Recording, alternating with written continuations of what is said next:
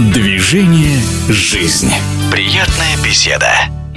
В Ростове-на-Дону впервые прошел с участием более 40 команд в пяти возрастных категориях детско-юношеский футбольный фестиваль «Ростов Кап». Организатором турнира и многочисленным волонтерам из Донского государственного технического университета пришлось непросто, рассказывает Светлана Патрушева, председатель Федерации школьного спорта Санкт-Петербурга, школьная лига, которая и придумала этот турнир. В Ростове-на-Дону в это время обычно уже очень тепло, но март выдался очень холодный.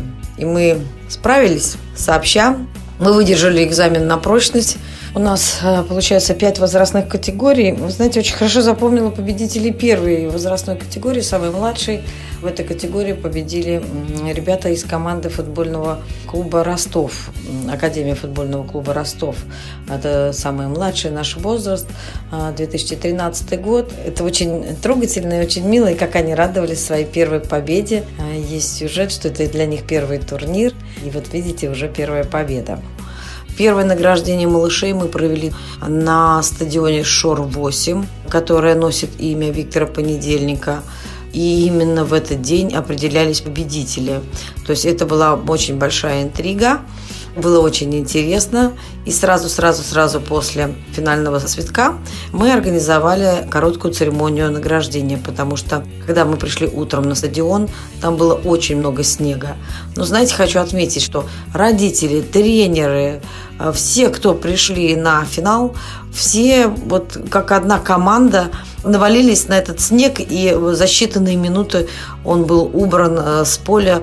Мы справились а вот э, в финальных играх э, в категории Ю-11 мне хотелось бы отдельно свое мнение высказать. По пенальти уступила команда «Торпеда» из поселка городского типа Мостовского.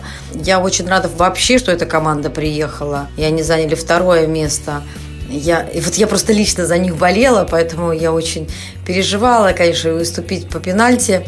Э, ну, всегда немножечко э, грустно и обидно. Вот не хватило какого-то везения. И они уступили команде Академии в Ростов. Ну, здесь я всегда говорю, что э, такой Академии уступить, в общем-то, и не стыдно. И я очень жду очень жду команды в следующем году на Ростов Кап.